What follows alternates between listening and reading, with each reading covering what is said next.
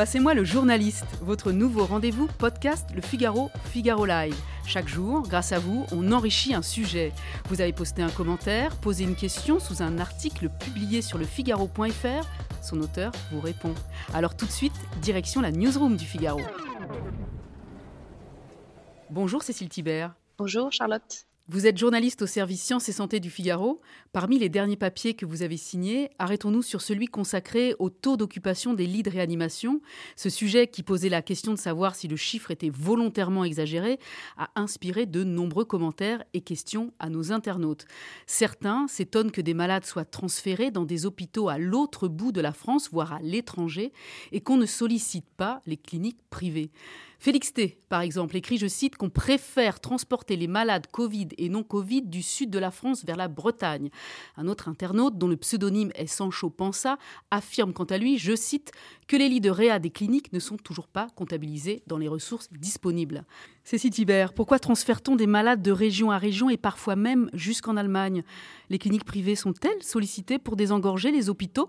Alors pourquoi on transfère? Ben, C'est simplement qu'on euh, est saturé, les services sont saturés, euh, donc ils continuent à convertir des lits de soins critiques, par exemple des lits de soins intensifs, en lits de réanimation. C'est comme ça qu'ils ouvrent de nouveaux lits. Mais pour garder un petit peu d'avance, de temps en temps, quand ils sont vraiment au bord de la saturation, ils évacuent euh, les patients vers d'autres hôpitaux français. donc, par exemple, pendant la première vague, on a eu 660 transferts de patients majoritairement vers la France, vers d'autres hôpitaux français. Et on en a eu parmi ces 660, 168 qui ont été transférés vers l'Allemagne, l'Autriche, le Luxembourg ou la Suisse. Sur les cliniques privées, euh, ça a été très critiqué. La mise en place, euh, la collaboration a été un peu lente au démarrage, c'est vrai, mais on, ne peut pas dire que les cliniques privées ne, participent pas euh, à l'effort de guerre, si je puis dire.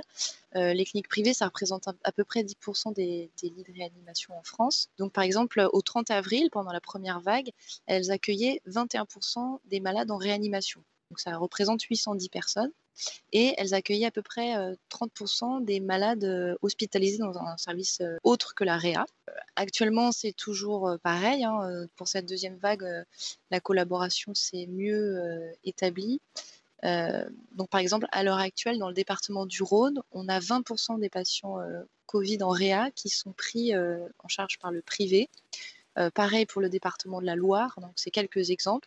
Et puis on a aussi des cliniques qui libèrent du personnel qui a une compétence en, en anesthésie-réanimation, notamment des infirmiers, pour aller en renfort dans les hôpitaux publics qui sont évidemment en première ligne. Donc euh, quand on évacue vers d'autres hôpitaux, vers l'étranger, c'est que même les cliniques sont pleines finalement. À propos de cliniques privées, Cécile, est-ce qu'elles entrent dans le calcul du nombre de lits en réanimation? Oui, oui, dans les 5400 lits euh, qui sont euh, dénombrés par les autorités sanitaires, ce chiffre prend en compte les, lits de réanimation dans, les, dans le privé. Beaucoup d'internautes euh, reviennent également sur la réduction du nombre de lits à l'hôpital depuis le début de cette pandémie. En effet, le sujet revient systématiquement et c'est l'un des arguments hein, les plus mis en avant pour critiquer la saturation de l'hôpital. On a par exemple Gilles PS, un internaute du Figaro.fr, qui a exprimé son mécontentement. Il nous dit les présidents successifs de Chirac à Macron ont tout fait pour fermer des lits, plusieurs dizaines de milliers et plusieurs centaines de services dans les hôpitaux des zones rurales. Cécile Thibert, est-ce que le nombre de lits a diminué et dans quelle proportion? Et comment a évolué leur nombre en réanimation et dans les autres services Et finalement, comment on explique cette évolution?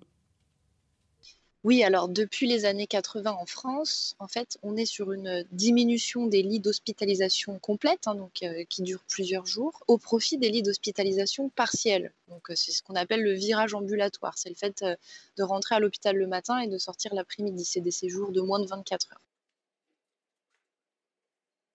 Et, donc cette dynamique-là de diminution des lits d'hospitalisation complète, elle se poursuit encore actuellement. Hein. Tous les ans, il y, a, des lits en moins. Il y a aussi des hôpitaux en moins. On, recentre, on, fait des plus gros pôles. En 2000, on avait 476 000 lits d'hospitalisation complète et on n'en a plus que 392 000 en 2019. Pour les lits d'hospitalisation partielle, par contre, ça augmente. on est passé de 46 000 lits en 2000 à 79 000 lits en 2019. Pour ce qui est des lits de réanimation, la capacité a aussi diminué entre 2000 et 2019, même si elle est en légère hausse, elle remonte légèrement depuis 2013. Par contre, ce qu'il faut savoir, ce qu'il faut avoir en tête, c'est que la capacité d'accueil en unité de soins intensifs et de surveillance continue, donc c'est des soins critiques, c'est un petit peu proche de la réanimation. C'est celui-là qu'on utilise pour, euh, pour faire de l'AREA en ce moment. Et ben, ces lits-là, ce, nombre-là a augmenté, plus 10% depuis 2013 pour les soins intensifs et plus 8%, pour la surveillance continue. Euh, donc, voilà, donc en fait la dynamique de, suppression des lits, elle ne vaut pas pour tous les services. Alors pourquoi, pourquoi on diminue ces lits d'hospitalisation complète? En fait, c'est un, mélange de choses parce que d'une part, euh, depuis les années 80, on a quand même des, évolutions technologiques euh, médicales au niveau des médicaments, du matériel qui permettent de prendre en charge de manière ambulatoire. Euh, donc ça, c'est une première chose. Euh, on a aussi euh, plus d'augmentation du, recours à l'hospitalisation à domicile, ce qui explique qu'il y ait moins de lits d'hospitalisation complète. Et puis, il y a aussi des services un peu comme des EHPAD qui ont été externalisés justement avec les EHPAD. Donc ça, ça fait des lits en moins. Et puis, bien sûr, tout ça s'inscrit quand même dans un objectif de rentabilité de, l'hôpital, hein, qui est une politique qui s'affiche depuis vraiment les années 80, avec un objectif de faire plus d'actes et puis de diminuer les coûts en, personnel. Donc il y a aussi une, une logique économique euh, derrière tout ça. 430, c'est le nombre de décès liés au Covid par jour en moyenne depuis une semaine en France selon les chiffres officiels publiés entre le 30 octobre et le 5 novembre. Des internautes ne sont pas d'accord avec ces chiffres. Ils estiment sur la foi d'exemples personnels que certains malades apparaissent à tort dans le décompte des morts du Covid alors qu'ils étaient atteints par une toute autre maladie comme le cancer par exemple. Jean Bonneau, 91, s'interroge J'aimerais bien qu'on m'explique pourquoi quelqu'un décédé d'un cancer en phase terminale et qui n'avait pas le Covid a été déclaré comme mort du Covid. Cécile Thibert, comment sont déclarés les morts du Covid? Alors la première chose que je voudrais rappeler, c'est que contrairement à ce qu'on a pu lire sur les réseaux sociaux, il n'y a pas d'incitation financière pour les médecins pour inscrire Covid-19 euh, comme cause de décès euh, des personnes. Ça, c'est totalement faux. Que dit l'OMS sur, euh, sur ces certificats de décès? Il dit que le Covid doit être inscrit pour toutes les personnes qui sont décédées lorsque cette maladie a causé ou contribué au décès ou est soupçonnée de l'avoir fait. Donc en pratique, comment ça se passe? Soit euh, on a la personne avait fait un test PCR positif avant de décéder et en plus elle avait présenté des symptômes concordants, donc par exemple une détresse respiratoire aiguë. Dans ce cas-là, bon, pas de doute, c'est du Covid, hein. même si par ailleurs elle, souffrait euh, d'un cancer ou que sais-je. Euh, c'est bien sa détresse respiratoire qui a fini, euh, son problème pulmonaire qui a fini par, la, tuer. Soit la personne n'avait pas fait de test, mais le médecin va recueillir un faisceau d'indices sur les causes de décès. et si ces, si ces faisceaux d'indices convergent pour dire que effectivement la personne est décédée euh, du Covid, dans ce cas-là, il pourra l'inscrire sur, euh, sur le certificat de décès, même s'il n'y a pas eu de test. Et ça, c'est comptabilisé. Euh, par ailleurs, les personnes qui, ont, qui, ont qui avaient fait un test revenu négatif avant leur décès, elles, elles sont exclues du comptage. Voilà. On teste les personnes après leur décès? On ne fait pas de test PCR post-mortem. On, ne cherche pas à vérifier après, c'est n'est pas recommandé, ça a pu être fait, mais c'est vraiment pas euh, quelque chose qui se fait de manière globale. Évidemment, les médecins ne, vont pas s'amuser à écrire Covid si la personne n'a pas de test PCR positif et ne présente aucun symptôme. Donc il faut, faire confiance aux médecins. Évidemment, l'erreur est humaine. Évidemment, il peut y avoir euh, à certains endroits une surestimation et aussi une sous-estimation. Mais globalement, les chiffres qu'on a actuellement le nombre de décès, de certificats de décès qui mentionnent euh, Covid-19 est compatible avec l'excès de mortalité que l'on observe lors de la première vague.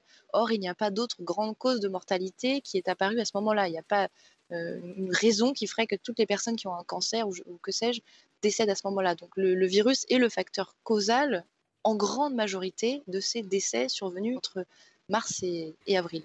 Merci Cécile Thibert pour toutes ces précisions complémentaires qui sauront éclairer un peu plus nos internautes sur le sujet des taux d'occupation des lits en réanimation en France. Je rappelle que vous êtes journaliste au service Sciences et Santé du Figaro. Et à ceux qui affirment que les taux d'occupation des lits en réanimation sont volontairement exagérés ou qu'il s'agit d'une manipulation des chiffres, je leur recommande la lecture intégrale de votre papier disponible sur le figaro.fr avant de se faire une opinion définitive. À bientôt.